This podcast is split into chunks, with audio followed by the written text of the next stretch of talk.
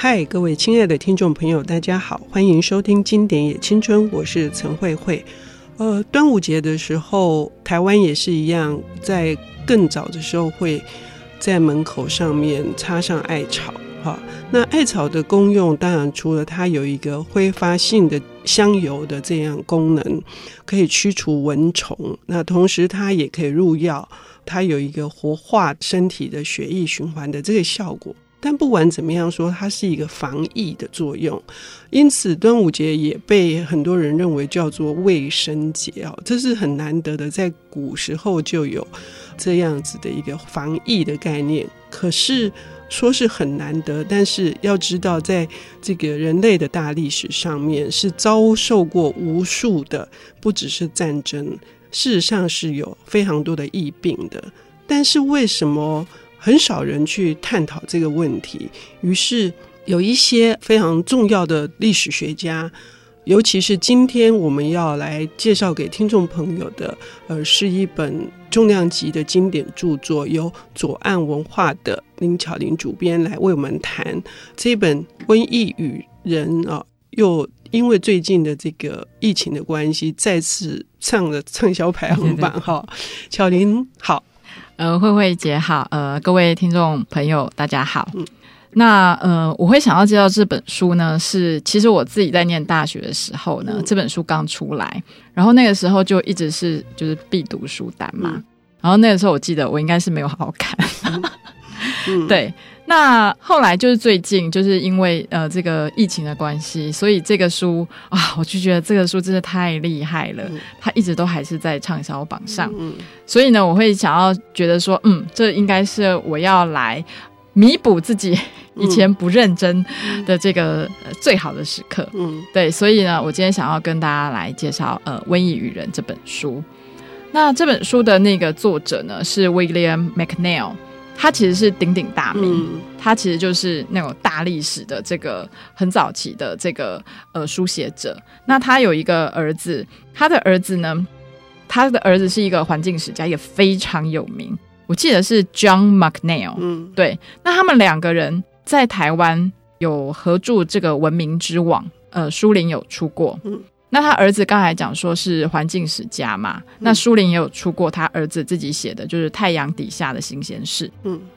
那这父子两人全部哦，两个人哦都得过这个汤恩比奖。嗯、这汤恩比本身就是写这个大历史的，嗯、对对对，所以这两个人其实就是哇，就是。一门世家，真的超级厉害的。我读这个作者的书是《西方的兴起》，是还有《权力的追逐》。嗯，哦，《权力的追逐》也有台湾有出这样子。哦，简体字本啊。哦，OK OK，是是。那他们就是说，这个《瘟疫与人》呢，其实是很早期的一种书写方法，就是把疾病写到人类的历史里面。那这个书呢？一九九八年的时候是天下，他先出了中文版。那他这个英文版是一九七五年的时候出版的。那一九九八年的时候，天下文化把它引进台湾。那二零一六年，作者以九十八岁高龄过世的时候呢，天下文化又就是有再版。那我觉得中间我记得应该也是都有再版过啦。对，那呃，我们这个他再版的时候就找了一个就是推荐者李尚仁老师来写。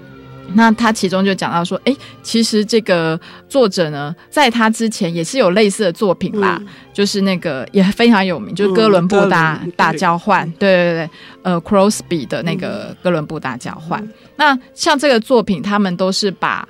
生物物种这件事情纳入到这个世界史的这个书写里面，对。他主要还是因为想要回答一个问题，是就是为什么西班牙他们是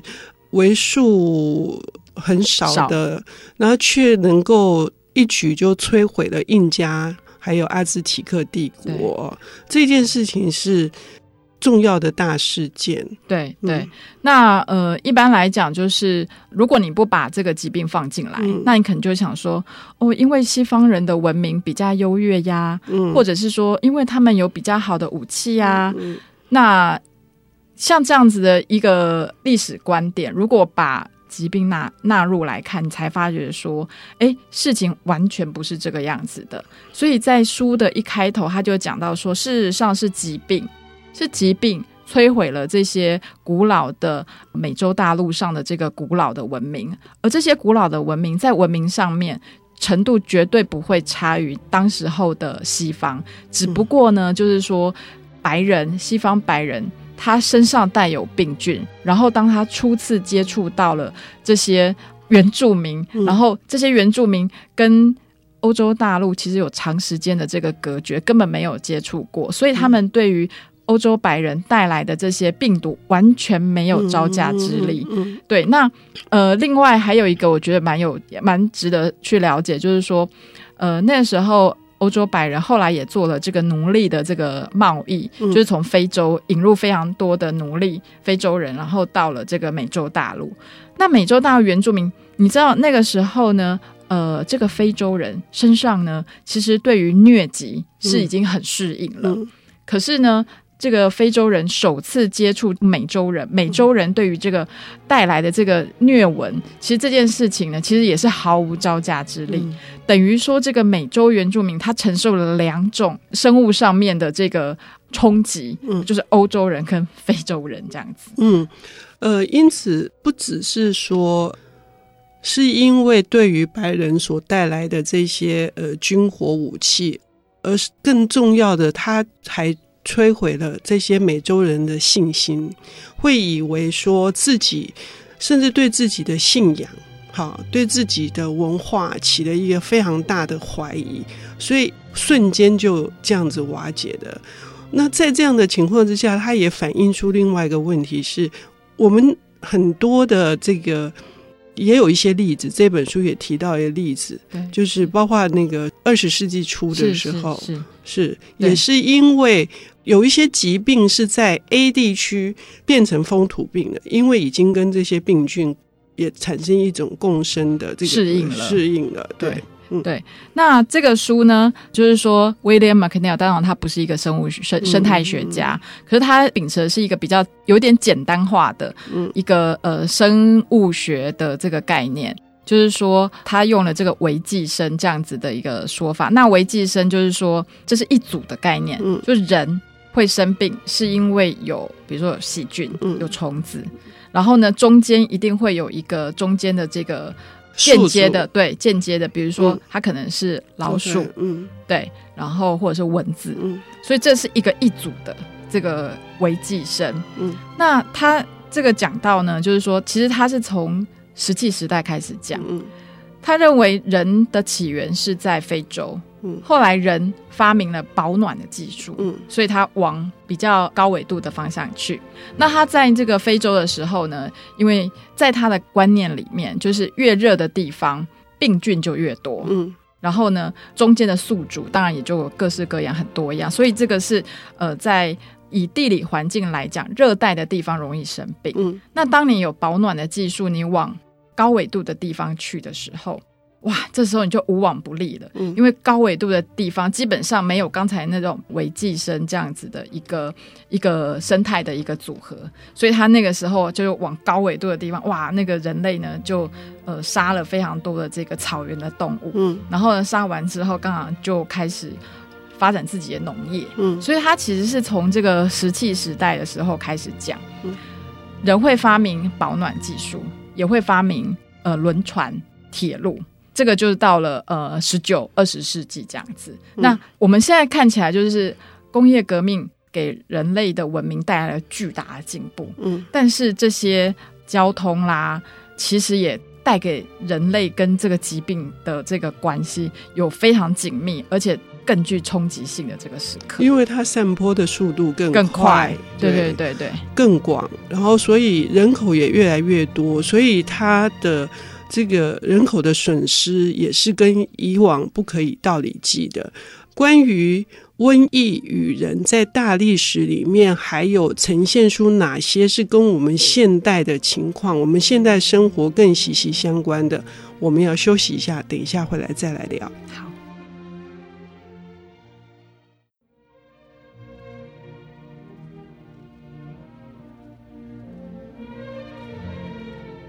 欢迎回到《经典也青春》节目，我是陈慧慧。我们邀请到的领读人是左岸文化的主编林巧玲小姐，她为我们带来的是呃，以大历史书写擅长的这个麦克尼尔，他所写的《瘟疫与人》，从史前时代一直写到现今的，尤其是文明进展的这个速度之下，这些病毒他们是如何扩散。甚至影响到我们整个的政治，影响到我们的社会，影响到各式各样的组织，甚至是很多的系统。其实我们都面对一个很大的阴影跟恐惧。但是这本书对我们现在所遇到的遭遇的状况，让我们可以更多的提醒的是哪些方面？是。我们刚才就是谈到，就是说，呃，十九世纪，呃，因为这个交通的便利，所以疾病传播的速度就更快了。那我们对照现在的疫情，呃，我们先讲隔离好了。嗯，其实当初这个 COVID-19 出现的时候，我们会觉得说，哎，这隔离啊，当我们束手无策的时候，我们其实是采用跟古人一样，就是这个隔离的方法。那隔离这个英文单字啊，quarantine 啊，这个 quarantine 它其实是意大利文，就是四十天的意思。嗯、就是说，你可以回溯这个字根，你知道说，哎，在历史上，其实，在十六、十七世纪那时候，地中海的那个贸易兴盛，遇到这个瘟疫的时候，其实大家想到的也就是，哎，隔离四十天为单位。嗯嗯、这些轮船公司强迫这些水手，对对对，必须在。在某个地方待四十天，嗯，对。那呃，在十九世纪啊，十九世纪是一个很特别的一个时代，就是他那个时候这个跟细菌有关的这个看法，呃，慢慢慢慢的在成型。但是呢，这个整个知识界来讲，还是这个众生喧哗，就是莫衷一是啦。其实也不晓得这个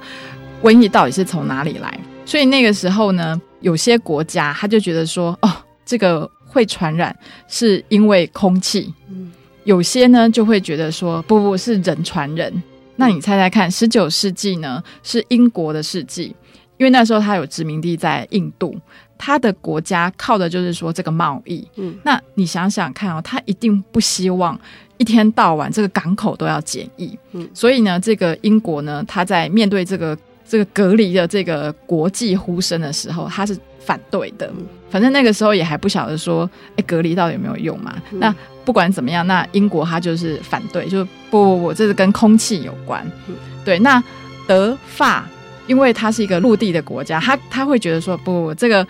会生病呢，这个是因为人传人，所以我们要隔离，嗯、这就造成了一个国际上的一个争端。那你现在事后来看，你会觉得，一个是说哈，这个政治经济在。隔离这件事情到底有没有效的这个争辩上面，政治经济其实还是占了非常，就是说它的比重呢一直都在。隔离它不是一个纯粹一个科学上面的一个看法而已。嗯、对对对，这是跟隔离有关的事情。嗯。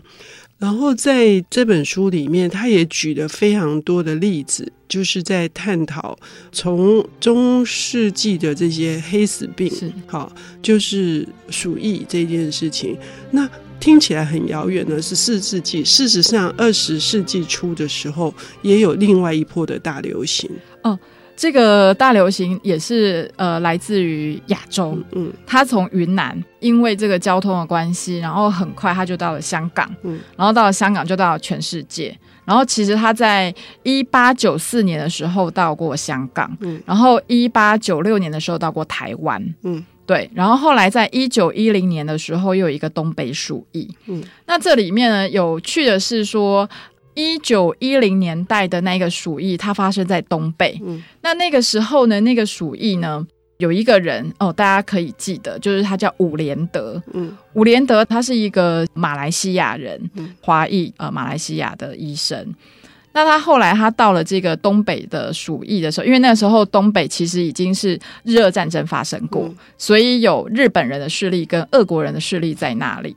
因为那个时候的鼠疫。是死了非常多人，而且很快。嗯、那这个外国的势力在那边，你如果清廷没有去解决它，那这个外国很快就会把持当地的，就是说各式各样的这个工位措施，这样。所以伍连德那时候去的时候，他发现说，哦，这个鼠疫呢其实是肺鼠疫，嗯，就是说它是透过这个飞沫传染。嗯，那时候他就强力，就是说他就发明了这个口罩、纱布，其实是非常 low end 的，你会觉得低科技口罩，但它确实有效。嗯，他就发明了口罩。那那时候呢，那个地方有这个日本政府嘛？嗯、对。那我们刚才说，一八九六年的时候，日本政府其实在台湾已经对付过这个腺鼠疫。腺、鼠疫呢，它不是靠飞沫传染，它真的是靠老鼠身上的这个跳蚤。嗯、所以那时候他在台湾的经验就是说，把房子拆了，或者是说把老鼠杀了，这样子就可以把这个鼠疫把它消灭。嗯。那当他到了东北的时候呢，其实他的经验呢是他会觉得，怎么可能会是透过飞沫的呢？怎么会需要戴口罩？我在台湾面对鼠疫，其实我就是把老鼠杀了。所以这中间呢就有一个国际的冲突。那这是一个医学史跟科学史上面非常有趣，然后也跟国家主权息息相关的一个课题。嗯，这里面也还牵涉到另外一个事情，就是。也许在一个 A 地区，它是一个风土病，然后它事实上当地人他们是有办法，他们会留下一些习俗，就好像我破口谈的，是说，呃，为什么需要艾草，或者是需要喝雄黄酒，这些习俗其实相当程度是在防疫的。那东北这次也是，它其实有一个防疫的，对对，它其实你也可以说又回到这个违纪生的这个概念，嗯嗯、就是那个时候清朝的时候，后来就开关，就是他让这个汉人可以也到东北去开垦。嗯、那汉人其实跟这个游牧民族不太一样，就跟这个满人不太一样。满人他知道说他有一个习俗，就是说老鼠不要碰，嗯，可是汉人不一样。看人就是可能会去抓老鼠，跟老鼠很亲近，吃老鼠这种事情都会发生。所以他在这个为寄生的这整包的这个生态链上面呢，其实汉人就跟这个老鼠有了亲密的接触，嗯、所以才会有这个疾病的一个发生。这样子，嗯，甚至有一些地方还会发展出一种神话，或者是说，比如说。可能在伊斯兰里面就会说啊，某某某什么样的动物很可能是你的祖先，所以你你要尊敬它，你要远离它，远离它。啊，对，那事实上那个也是一个防疫。我们以为那只是属于宗教上面的，事实上，这位作者 McNeil 他告诉我们的是说，我们都忽略了，我们在所有的历史书写里面，我们都就是用一个呃比较是。可能是地方习俗这样子来看待它，事实上它跟疾病、跟防疫，对，跟生物性的，对对，其实是很有关系。这一点我读了，我也觉得说原来是这样，开了一个新的视野，这样子，就是这就是我们在阅读的时候经常会呃有的一个重大的收获。是是，嗯，谢谢乔玲，今天我们带来，谢谢慧慧姐，谢谢大家，谢谢。